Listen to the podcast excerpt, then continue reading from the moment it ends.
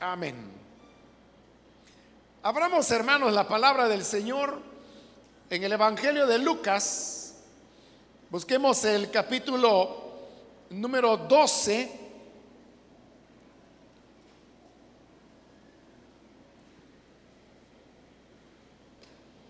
El Evangelio de Lucas, capítulo 12.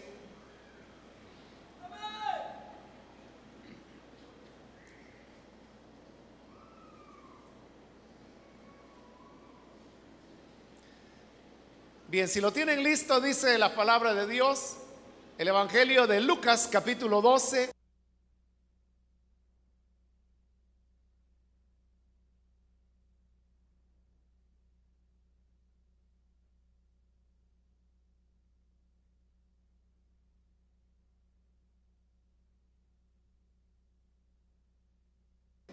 en la abundancia de los bienes que posee. Leámoslo una vez más. Y les dijo, mirad y guardaos de toda avaricia, porque la vida del hombre no consiste en la abundancia de los bienes que posee. Amén. Hasta ahí dejamos la lectura. Pueden tomar sus asientos, por favor. Hermanos, el día de hoy tenemos un tema que se llama las matemáticas de Dios. Y este tema tiene que ver acerca de cómo nosotros administramos el dinero que llega a nuestras manos. Quiero decirles que el tema o el concepto que más se menciona y se repite en la palabra de Dios es el tema del amor. Eso es lo que el Nuevo Testamento nos enseña de manera más insistente, es el tema del amor. Y en segundo lugar, ¿cuál creen ustedes que es el siguiente tema o concepto que se maneja en la Biblia, en el Nuevo Testamento? El segundo tema, exactamente, alguien lo dijo por ahí, es el tema del dinero. Por increíble que parezca, después del tema del amor, el segundo lugar lo ocupa el tema del dinero. Jesús habló mucho acerca del dinero. Jesús habló más del dinero que del cielo, más habló del dinero que del infierno, más habló de cualquier otro tema exceptuando el amor que no fuera el tema del dinero. Lo hizo a través de parábolas, lo hizo a través de referencias directas, aparece en las cartas que escribieron los apóstoles, aparece en el libro de los hechos, el dinero aparece en manera de ofrendas, de diezmos, de limosnas, de elementos de valor, como la parábola de la mujer que perdió una moneda y dice que buscó por toda la casa, la barrió, la limpió hasta que finalmente encontró la moneda que había perdido. Es decir, hay muchas, muchas referencias en la Biblia que hablan acerca del tema del dinero. Y esto nos viene a plantear una situación paradójica, diría yo, y es que si Jesús y el Nuevo Testamento habla tanto del tema del dinero, ¿por qué en las iglesias casi nunca se habla de ese tema? Creo que en cierta manera, bueno, podrá haber ministros que no hablan del tema del dinero porque no saben que la Biblia habla tanto acerca del dinero, no han caído en la cuenta aún. Otros me imagino que no lo hacen por temor a ser criticados, por temor a que la gente diga, bueno, si estas personas lo único que les interesa es el tema del dinero. Pero realmente estas acusaciones, que sin duda existen, ¿no? son las mismas acusaciones y señalamientos que le pudieron hacer a Jesús, a Pablo y a los demás apóstoles, porque son ellos los que hablaron tan insistentemente de este tema. Esto significa que hay mucho que Dios quiere decirnos acerca del tema del dinero. Y la razón, hermanos, de por qué Jesús habló tanto acerca del dinero es porque Dios tiene una concepción acerca de qué es el dinero y cómo nosotros debemos utilizarlo. Hay una pregunta que yo quiero hacerles y es la que voy a tratar de responder a lo largo de esta enseñanza. Y la pregunta es, ¿para qué sirve el dinero? ¿Para qué sirve el dinero? Y yo puedo decirles que hay dos maneras de ver el dinero. Uno es ver el dinero desde una perspectiva mundana. Y la otra opción es ver el dinero desde la perspectiva de Dios. Obviamente las dos cosas son diferentes, así como es diferente cualquier otro tema. Si uno habla, por ejemplo, del tema del trabajo, hay una visión de Dios sobre el tema del trabajo. Pero hay otra visión del trabajo que es desde un punto de vista mundano. O si hablamos, por ejemplo, del matrimonio, el mundo tiene un concepto del matrimonio, pero es evidente que Dios tiene otro concepto. Lo mismo ocurre con el tema del dinero. A la pregunta, ¿para qué sirve el dinero?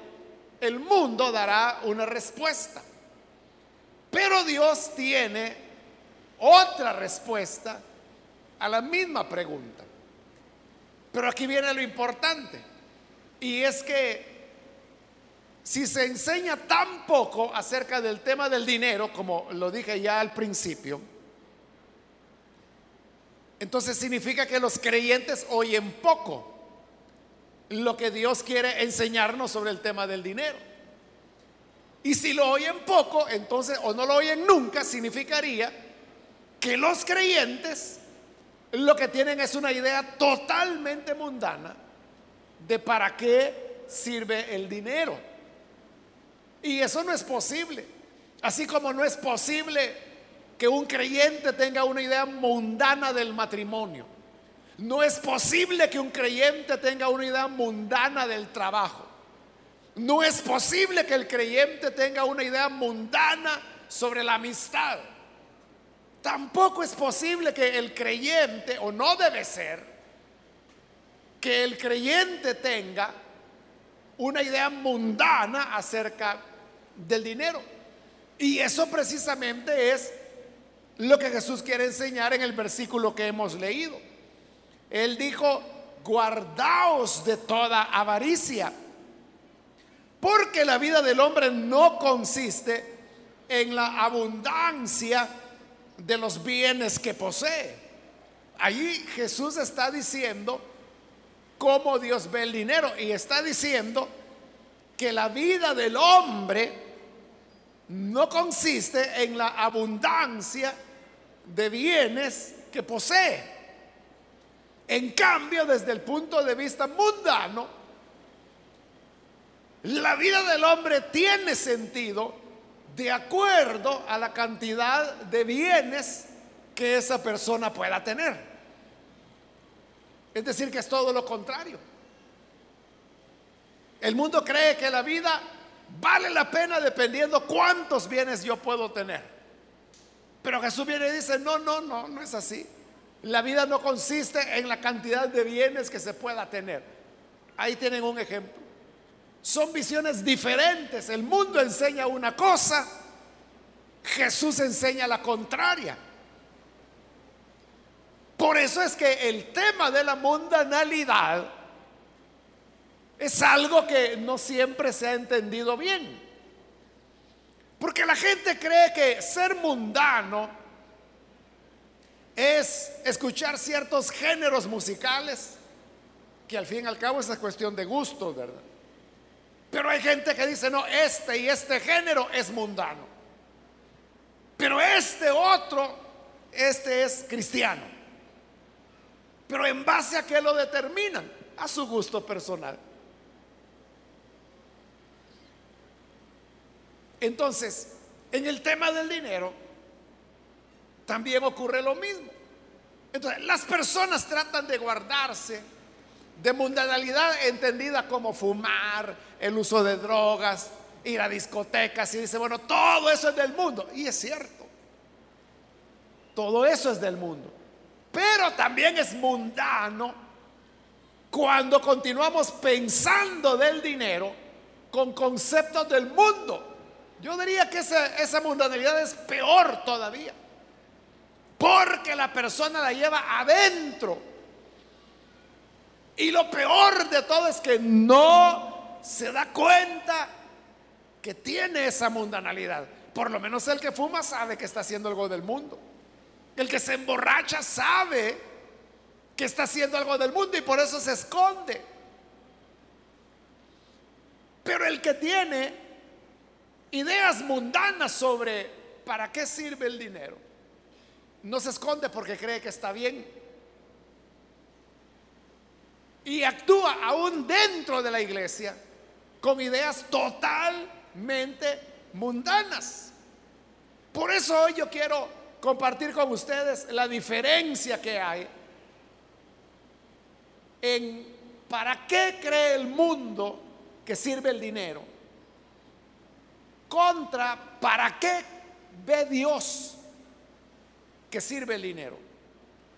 Comencemos por lo primero. ¿Para qué sirve el dinero? Si se le pregunta a una persona mundana, ¿para qué sirve el dinero? Entonces, el mundano lo primero que se le va a venir a la cabeza es, bueno, el dinero sirve para tener todo lo que uno quiere.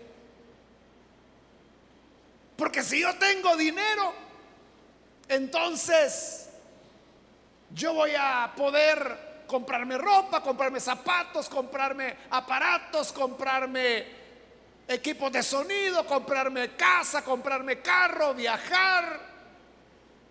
Voy a tener todo lo que yo quiera. Y mientras más dinero, obviamente más cosas tendrá. Ese es un concepto mundano de para qué sirve el dinero.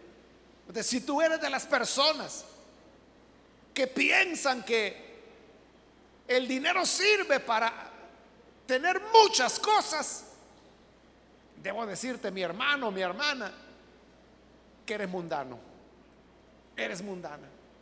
Tienes un pensamiento con respecto al dinero totalmente mundano. Pero ¿qué es lo que Dios dice acerca del dinero? Dios no dice que el dinero sea para obtener lo que queramos, como dice el mundo, sino que Dios dice, el dinero es para que tengamos lo que necesitamos. Es diferente entre las cosas que queremos y las cosas que necesitamos. Un joven puede decir, bueno, yo quiero un teléfono inteligente.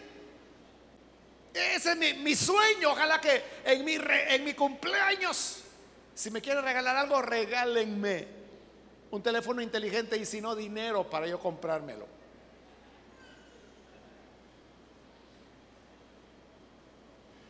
Ahora la pregunta sería, ¿el teléfono inteligente lo necesitas o no lo necesitas?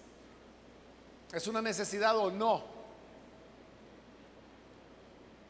Necesidad es aquello que se necesita, es decir, que si no lo tienes, tus condiciones de vida se verán afectadas.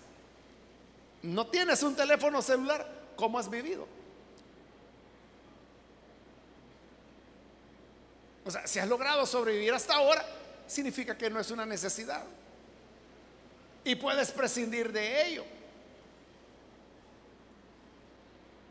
Algunos muchachos que me tienen alguna confianza, a veces se me acercan y me dicen, hermano, yo tengo un problema con la pornografía. ¿Cómo puedo hacer? ¿Qué puedo hacer?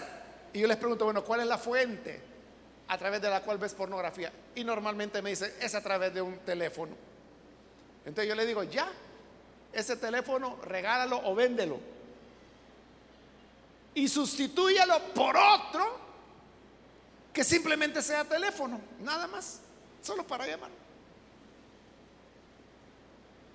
Y les pregunto, ¿o necesitas un teléfono inteligente? Y la respuesta siempre es no. Realmente no. Lo que ellos necesitan es comunicarse con otras personas. Claro, algunos dirán, pero mire, en un teléfono inteligente yo tengo mis redes sociales, mi y necesitas eso para vivir.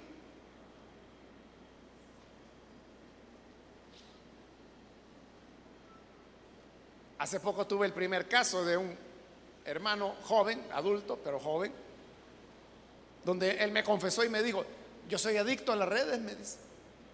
No puedo dejar de estar viendo el Facebook, viendo el Twitter, viendo el Instagram y estoy aquí y allá y se me pasan las horas y horas y horas y en la noche estoy en la casa y que le respondo a este y el otro y casi no duermo, me dice, es una adicción, me dice, ¿cómo hago para librarme de esto? Bueno, eso fue hace poquito, apenas estamos comenzando a tratar de dar una orientación, pero ¿es eso necesario para vivir? Entonces la idea de Dios del dinero no es que nos sirve para obtener lo que queramos, sino que para Dios el dinero es obtener lo que necesitamos. Por eso el Señor dijo, vuestro Padre que está en los cielos sabe de qué cosas tienen necesidad. Y antes que ustedes las pidan, Él ya sabe que ustedes tienen necesidad de eso. Y el Señor la dará. Entonces el Señor dijo, no se preocupen del día de mañana. No se preocupen preguntándose qué voy a comer, a dónde voy a vivir, con qué voy a vestir. Porque vuestro Padre que está en los cielos sabe que ustedes necesitan todas esas cosas. Y si Él cuida de las aves, cuánto más no cuidará de ustedes. Entonces, para Dios, el dinero se utiliza para obtener lo que necesitamos. Hay una diferencia importante ahí. El mundo dice, lo que tú quieras. Dios dice, no, lo que necesitas. Y cuando uno se pone a meditar y a reflexionar, uno se da cuenta realmente que es sorprendente cuán poco el ser humano necesita. Lo que ocurre es que es el mundo, es el sistema mundano, sobre todo en estas fechas que hay mucha publicidad, mucha propaganda hay un poquito más de circulante de dinero y la gente se vuelve loca porque dice, yo, necesito una pizza, yo necesito comprar zapatos, yo necesito comprar ropa, yo necesito eh, comprar un nuevo teléfono, yo necesito, y van comprando y comprando y comprando y comprando y comprando. Y en verdad lo necesitarás.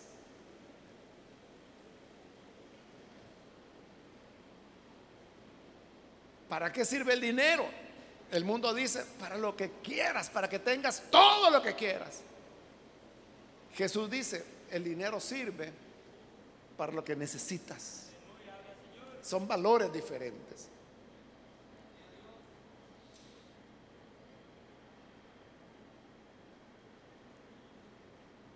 Luego viene otra idea mundana acerca del dinero. ¿Para qué sirve el dinero? Se le pregunta al mundo. Y el Señor mundo responde, ah, el dinero sirve para aumentar las riquezas. Así lo ve el mundo. Y las personas que ganan 100 quieren ganar 300. Y los que ganan 300 quieren ganar 800. Y los que ganan 800 quieren ganar 1200. Y los que ganan 1200 quieren ganar 2000. Y los que ganan 2000 quieren, hermanos, ganar Cinco mil.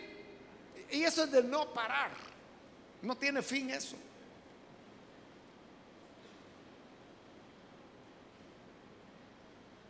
Nunca la persona dirá, no, yo ya no quiero ganar más.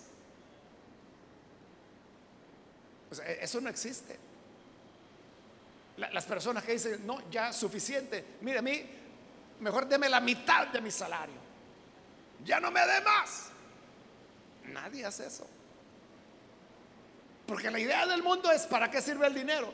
Sirve para hacer riquezas. Pero Dios tiene una idea diferente. ¿Para qué sirve el dinero?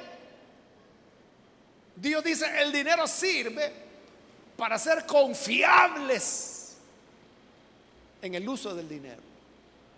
Para Dios, el dinero que tú tienes sirve para que la gente vea que tú eres una persona confiable. Porque te digo esto, la manera como tú manejas el dinero es el reflejo de lo que tú eres espiritualmente. ¿Cómo están tus finanzas? Si tú dices, yo estoy acabado, espiritualmente estás acabado. El dinero, cómo manejas el dinero, es el reflejo de lo que eres espiritualmente. Si alguien dice, ¿cómo están tus finanzas? Y alguien responde, bueno, yo estoy todo trabado. Espiritualmente estás todo trabado también. ¿Cómo están tus finanzas? Y si tú dices, bueno, tengo algunas deudas, debo mucho dinero. Eso eres espiritualmente. Y si tú dices, el dinero no me alcanza, siempre tengo que prestar. Y cuando presto ya no puedo pagar.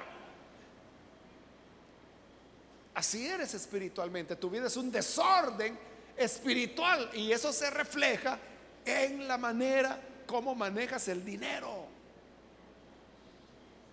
Por eso es que los ministros del Evangelio que anuncian la buena nueva de Dios deben tener finanzas sanas. Y con eso no estoy diciendo de que tienen que ganar mucho dinero. Lo que estoy diciendo es que lo que ganan, sea poco, sea mucho, tienen que administrarlo sabiamente. Porque si no lo administran sabiamente, entonces significa que espiritualmente tampoco son sabios. ¿Y qué va a enseñar una persona de la Biblia que no tiene sabiduría? Entonces para Dios, el dinero sirve para mostrar si tú eres una persona en quien se puede confiar o no. Recordemos las palabras del Señor siempre con respecto al dinero. Él dijo, el que es fiel en lo poco, sobre lo mucho se le pondrá. Pero el que es infiel en lo poco, también será infiel en lo mucho. Nunca se le va a dar lo mucho. Dios lo que quiere es que el dinero nosotros lo utilicemos para ser personas confiables. ¿Y cómo podemos llegar a ser confiables? Utilizando el dinero sabiamente. ¿Y qué significa utilizarlo sabiamente? Darte cuenta la importancia que tiene el ahorro. El ahorro. No voy a preguntar cuántos ahorran aquí. Todos deberíamos hacerlo. Nadie puede decir, es que yo gano tan poco que no puedo ahorrar. Así me dijo una hermana que sostiene su hogar, que son cuatro hijos creo que son. Y hasta el esposo también lo mantiene porque no trabaja. Y me decía, no puedo, me dice. ¿Cómo voy a ahorrar? Claro que sí puede, le dije. No puedo. Y yo le dije, usted no puede apartar cinco centavos al mes y ahorrarlo. Sí, me dijo, cinco centavos, sí. eso ya es ahorro. Pero claro, yo lo dije solo por comenzar. Pero luego le pregunto, ¿y usted cree que, y si fueran 10 centavos al mes? Sí, me dice. cinco cada quincena. Y si fueran 20, 10 cada quincena. Sí, también. Y así fui subiendo, subiendo. Bueno, llegó el punto en que la hermana se convenció que sí podía ahorrar, que era solo cuestión de decisión. Ahora, ¿por qué tenemos que ahorrar? Porque todos, y no importa la edad que tengas, todos vamos a tener emergencias que afrontar. Bueno, en realidad varias emergencias que vamos a tener que afrontar a lo largo de nuestra vida. ¿Por qué vienen crisis económicas a las personas? Varias razones. Un accidente, por ejemplo. Otro ejemplo, te roban algo importante y tienes que comprar uno nuevo. O estás trabajando en tu computadora y se arruina, pero eres estudiante, la necesitas. Esa es una emergencia, tienes que comprar otra. Te vas a atrasar todo en tu trabajo si no la tienes. Otra emergencia sería si te enfermas. Si te enfermas, tú puedes ir al sistema público de salud, que es gratuito, ¿no? Pero tú sabes qué tipo de calidad de ahí, que te van a tener esperando tres años para atenderte. Entonces, si tú quieres tener una buena atención porque consideras que esta situación es grave,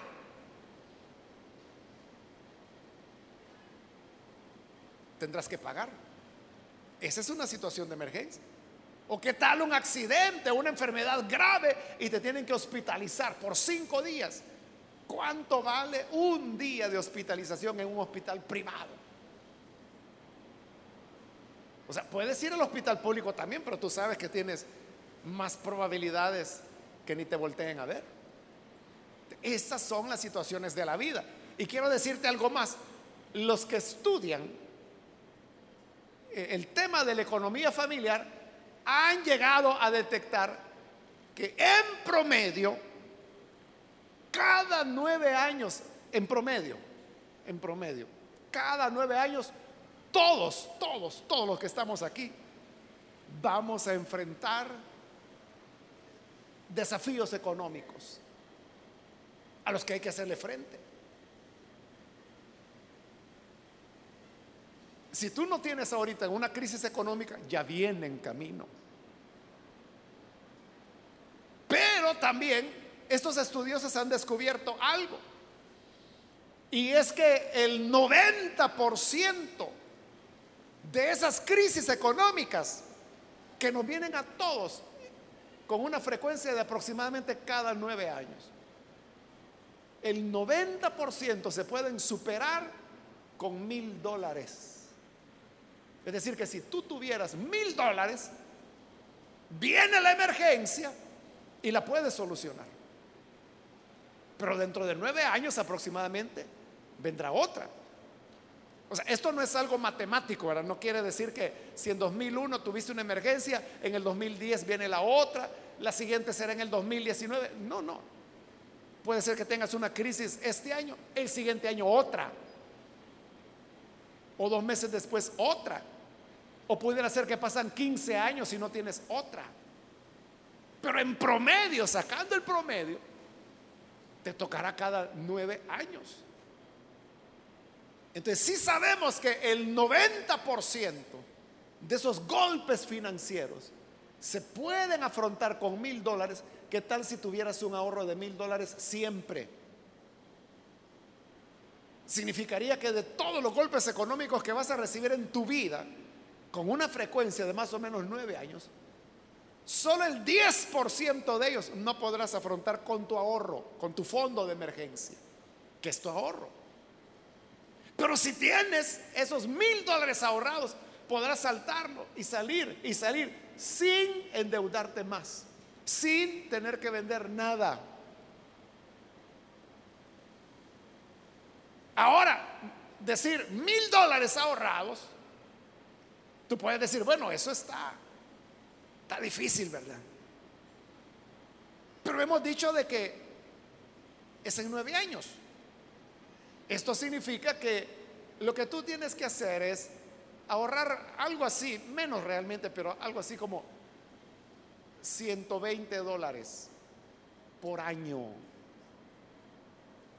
Lo cual significaría 10 dólares mensuales. ¿Crees que está imposible que puedas ahorrar 10 dólares mensuales? Tú puedes decirle, ay Dios, y mire, si al final de mes, a mí el mes se me acaba ahí por el 20, los últimos 10 días, rascado tengo que sobrevivir para el siguiente pago. Pero ¿por qué vives rascado? ¿Te gusta beber soda? ¿Por qué no la cambias por agua? Primero porque la soda te está matando. No sirve para nada. No tiene ningún beneficio para tu salud. Todo lo contrario. Porque no la cambias por agua, que es mucho más barata. Ahí viene otra vez. ¿Para qué sirve el dinero? Y si tú dices, bueno, para tener todo lo que quiero y me puedo comprar tres litros de soda si quiero, ¿y qué? Pero te va a matar. Recuerda que es lo que necesitas. Lo que necesitas. Y lo que necesitas es agua. De igual manera, tú puedes decir, es que a mí me gusta ir a la pizza y comer. ¿Y qué son las pizzas? puras grasas saturadas, es decir, son de las peores. Y que es bueno y que te gusta y que, te, y que es rico, sí, pero con tus dientes estás cavando tu tumba. Te pudieras ir ahorrando eso de tal manera que al final del mes rescates 10 dólares. Si lo haces y lo ahorras, y el siguiente mes, y el siguiente mes, y el siguiente mes. En nueve años tú tienes mil dólares. La, cantidad que parecía imposible, ya la tienes. O de repente la tía que está en Estados Unidos, que ya ni te acordabas de ella, de repente, porque es fin de año, te mandó 50 dólares. Entonces tú dices, bueno, me voy a gastar 20 y 30 lo voy a ahorrar. Ahí avanzaste ya. Y si esos mil dólares los conservas, tú puedes decir, ¿y para qué voy a tener mil dólares guardados si no me sirve de nada? Si los intereses que paga el banco es 0.01, algo así está. No voy a ganar ganas de... Es que la ganancia no son los intereses. La ganancia es que cuando venga tu crisis, tendrás de dónde echar y no tendrás necesidad de endeudarte. Entonces el dinero no es para acumular riquezas o aumentar las riquezas. El dinero, dice Dios, es para que seamos confiables. Y somos confiables cuando usamos con sabiduría. Y parte de la sabiduría es tener el ahorro estratégico, el fondo de emergencia que te va a salir a sacar adelante en esas crisis que todos, todos afrontamos en la vida.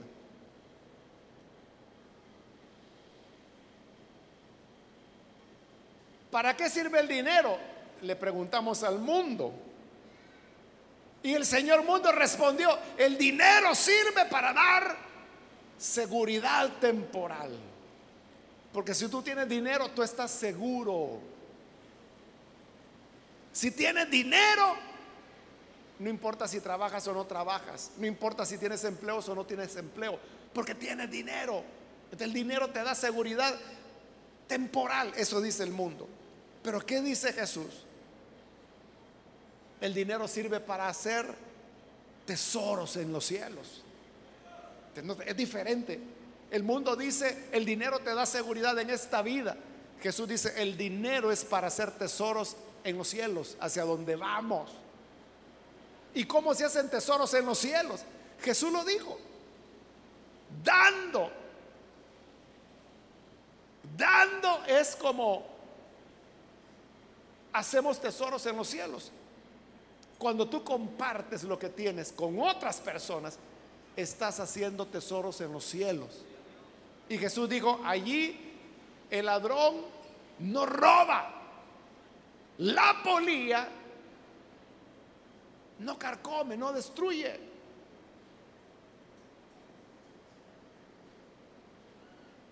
¿Dónde está tu mirada? ¿Qué es lo que persigues? ¿Persigues una seguridad aquí temporal en la tierra?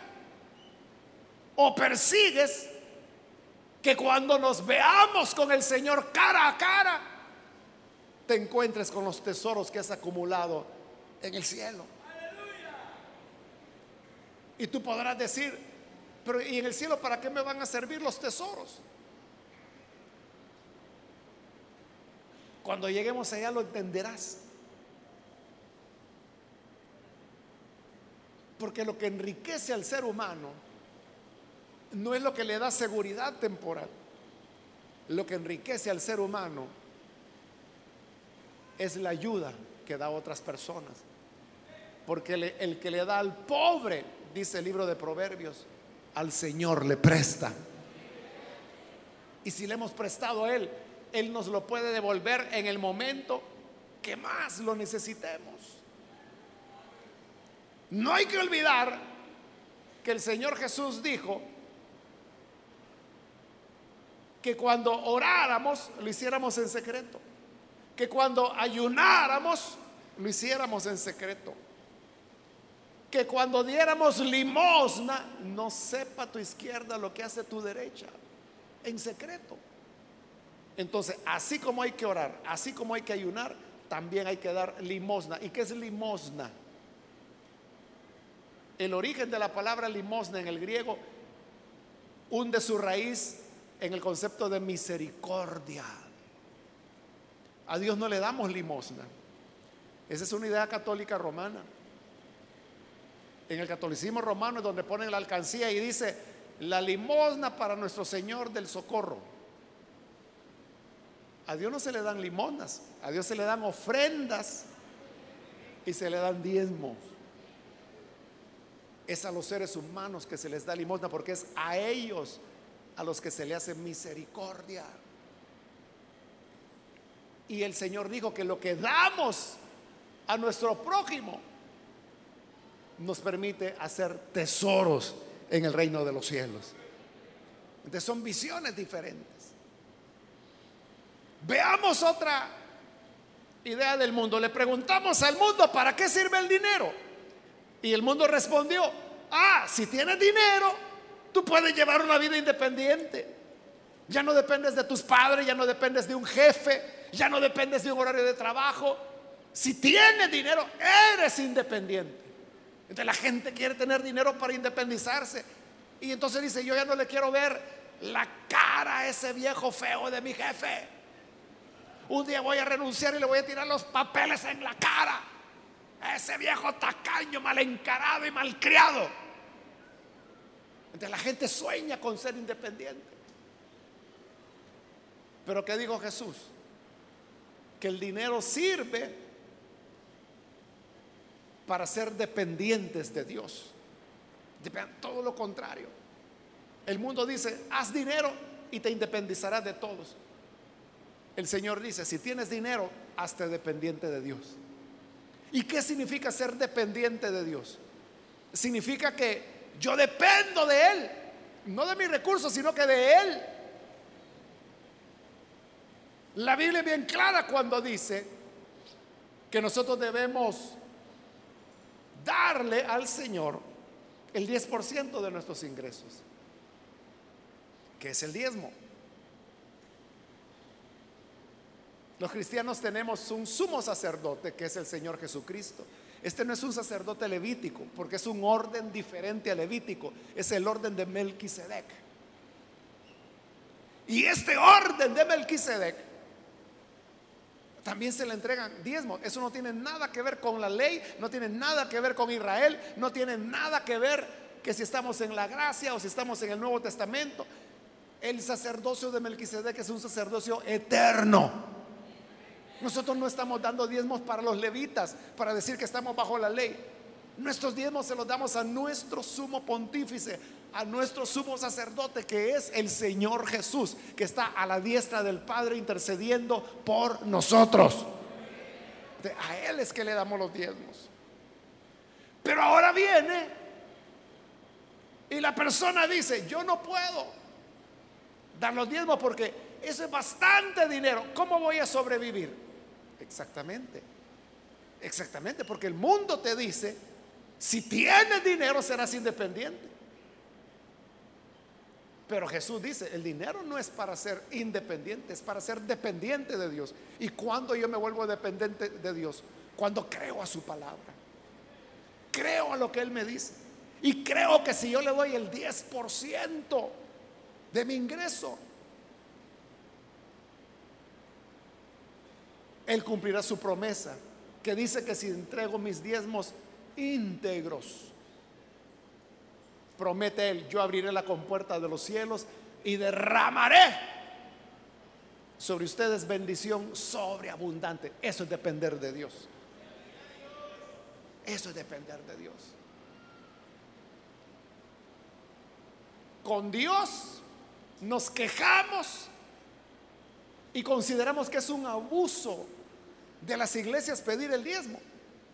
Y realmente no son las iglesias, no son los pastores los que piden el diezmo, es la palabra quien lo establece. Entonces la gente se queja de las iglesias. Pero yo pregunto, ¿tú te quejas cuando te cobran el IVA? Y ya te enteraste que es el 13% el que te cobra el Estado en todo lo que compras, excepto los libros. Pero como ni leen, todo lo que compran lleva IVA.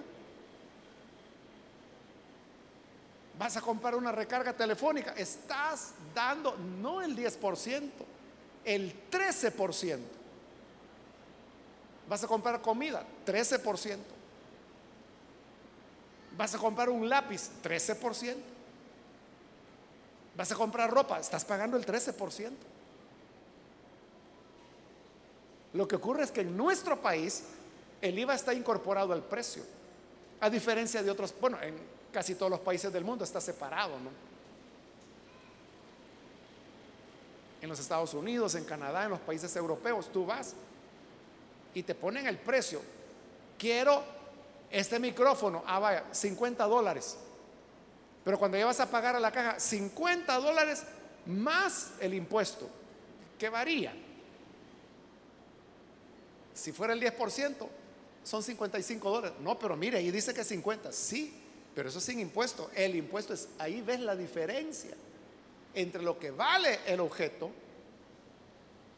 y lo que estás pagando de impuesto. Pero aquí en El Salvador el IVA está incorporado al precio. Simplemente le ponen ahí 55 dólares. Vas a la caja y pagas 55 dólares.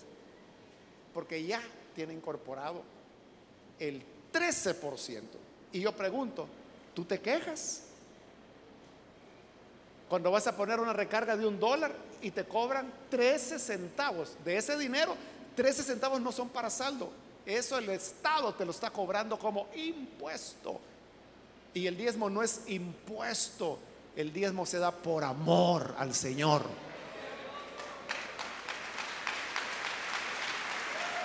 El que quiere, lo da. El que no quiere, no lo da. Así de sencillo. Y así se queja la gente. Y son unos abusivos, son unos bárbaros. Qué groseros, el 10%. Pero bien están pagando el 13, el 13, el 13, el 13. Y a la fuerza, quieran o no quieran. Nadie se puede escapar del IVA. No hay manera de quitarse el IVA. No hay manera. Tú puedes ir a la Asamblea Legislativa te pueden quitar los impuestos de importación, pero el IVA ni la Asamblea Legislativa, no hay manera que te lo puedas quitar. No hay manera, siempre tendrás que pagarlo. Las alcaldías, que son entidades de gobierno, pagan IVA. El presidente paga IVA. no hay nadie, nadie exento del IVA y es el 13%. Hoy a la telefonía le han agregado el 5%.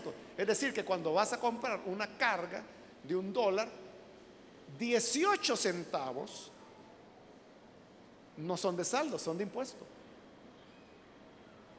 Si tienes vehículo y vas a echar gasolina, tiene como 4 o 5 impuestos la gasolina. Entonces tú dices 5 dólares de gasolina. De gasolina te van a dar como 4. El otro dólar es de los 5 impuestos que tiene. Y tú te quejas. Y ahí te están cobrando como el 20% en impuestos cuando compra gasolina. ¿Y quién se queja de eso? ¿Y quién dice que eso es un abuso? Pero cuando es Dios el que nos da todas las cosas, el que dice, mira, de lo que te doy, el 90% es para ti. Y a mí dame solo el 10. La gente empieza a decir, qué barbaridad, son unos ladrones. ¿Y para qué ocupan el dinero? Y la gente dice, pero yo no puedo dar el 10%. A Dios no se lo puedes dar, pero al Estado sí le das el 13 mínimo o el 18%. Y no refun, refunfuñas ni nada. Simplemente lo pagas, lo pagas, lo pagas, lo pagas y no andas preguntando nada. Vas a los centros comerciales, compras ahí la ropa que venden y en la ropa el dueño del almacén te está cobrando el alquiler del almacén, del espacio te está cobrando la electricidad, el salario de los empleados, la seguridad, la jardinería, el parqueo, todo te lo está cobrando ahí y tú para nada te niegas. Felice. Pero cuando es Dios el que nos da la vida, el agua, el aire, la montaña, el río, el sol, la luna, ponemos el grito en el cielo y en el infierno. Porque nos está pidiendo el 10% voluntariamente. Si quieres, si quieres depender de Él, ese es el punto. Que el mundo te dice, no, el dinero es para que te independices. Dios dice, no, no, no, no, no.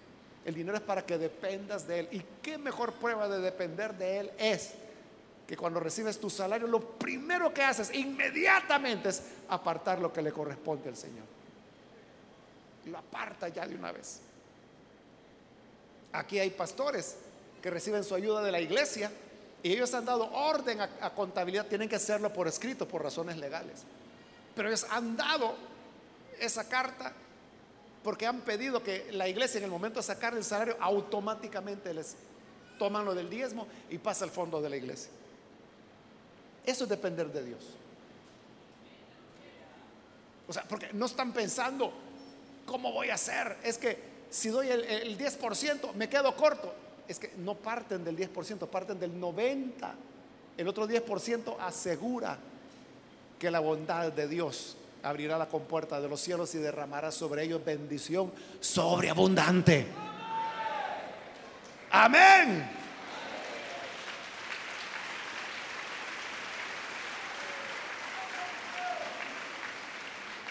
Apenas voy por la mitad.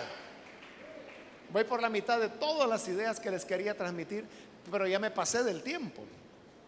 Ya me pasé seis minutos. Y no quiero atrasar lo que continúa. Pero hay varias cosas que hemos aprendido. Yo diría que la más importante es que Dios ve el dinero de una manera diferente a cómo lo ve el mundo. Y la pregunta es, ¿tú tienes una idea mundana del dinero y por lo tanto un uso mundano del dinero.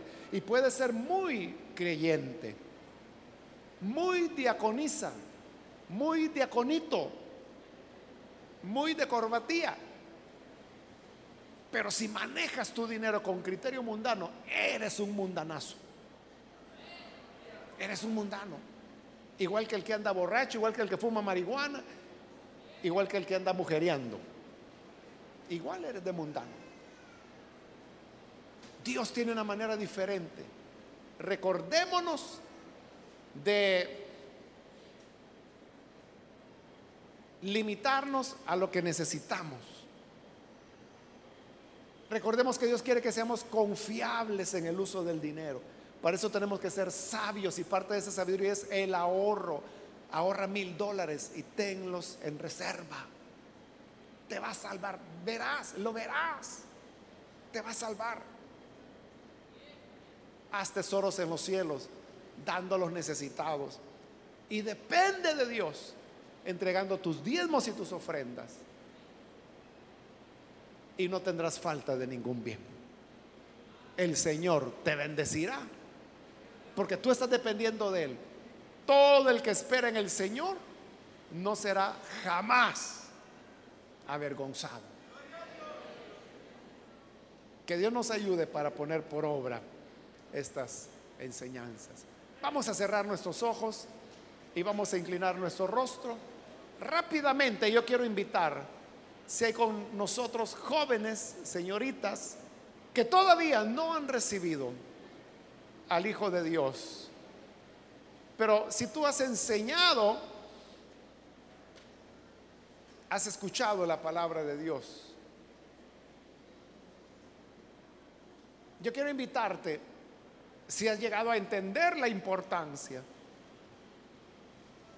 de entregarle al Señor lo que a Él le corresponde, yo te animo para que no dejes pasar el día de hoy sin entregar tu vida a Él. Si hay algún joven, señorita, que necesita venir para creer en el buen Salvador, puedes levantar tu mano, puedes ponerte en pie más bien ahí en el lugar donde te encuentras.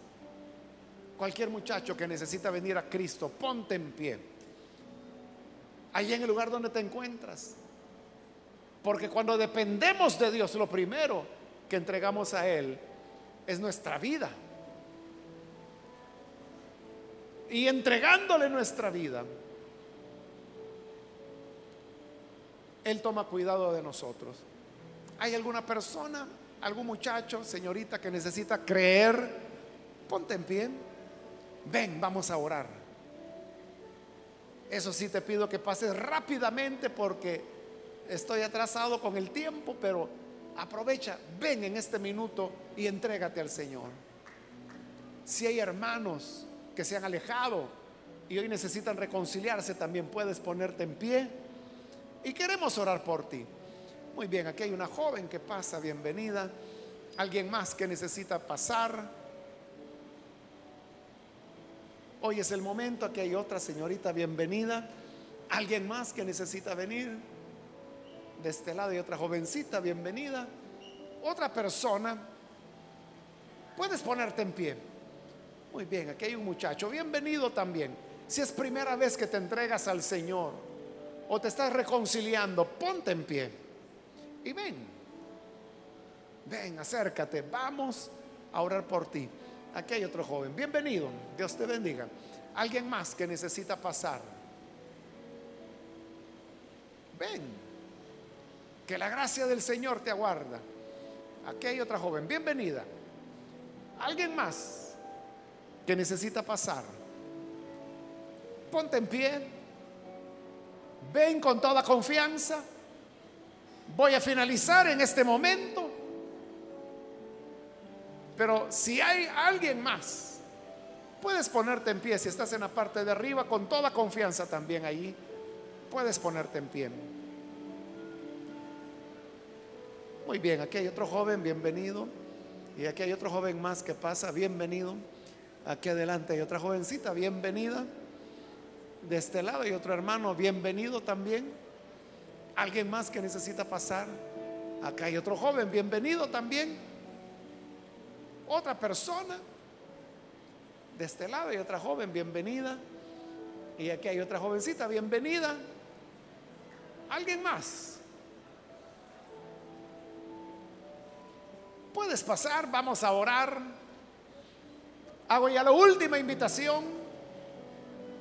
Si hay alguien más, puedes ponerte en pie y ven. Aquí hay otra joven. Bienvenida. ¿Hay alguien más? Estoy terminando ya la invitación. Vamos a orar.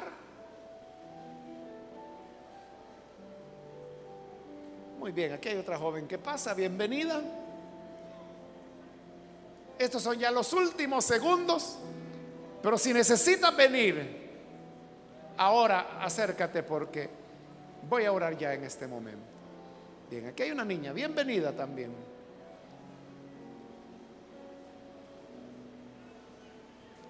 Acá hay otro joven, bienvenido. Oremos ahora al Señor. Padre, te damos las gracias. Porque tú eres bueno, cada día nos enseñas cosas nuevas. Y aquí están, Señor, estas personas que hoy vienen para entregar sus vidas a ti. Te ruego, Padre, que puedas darles una vida nueva.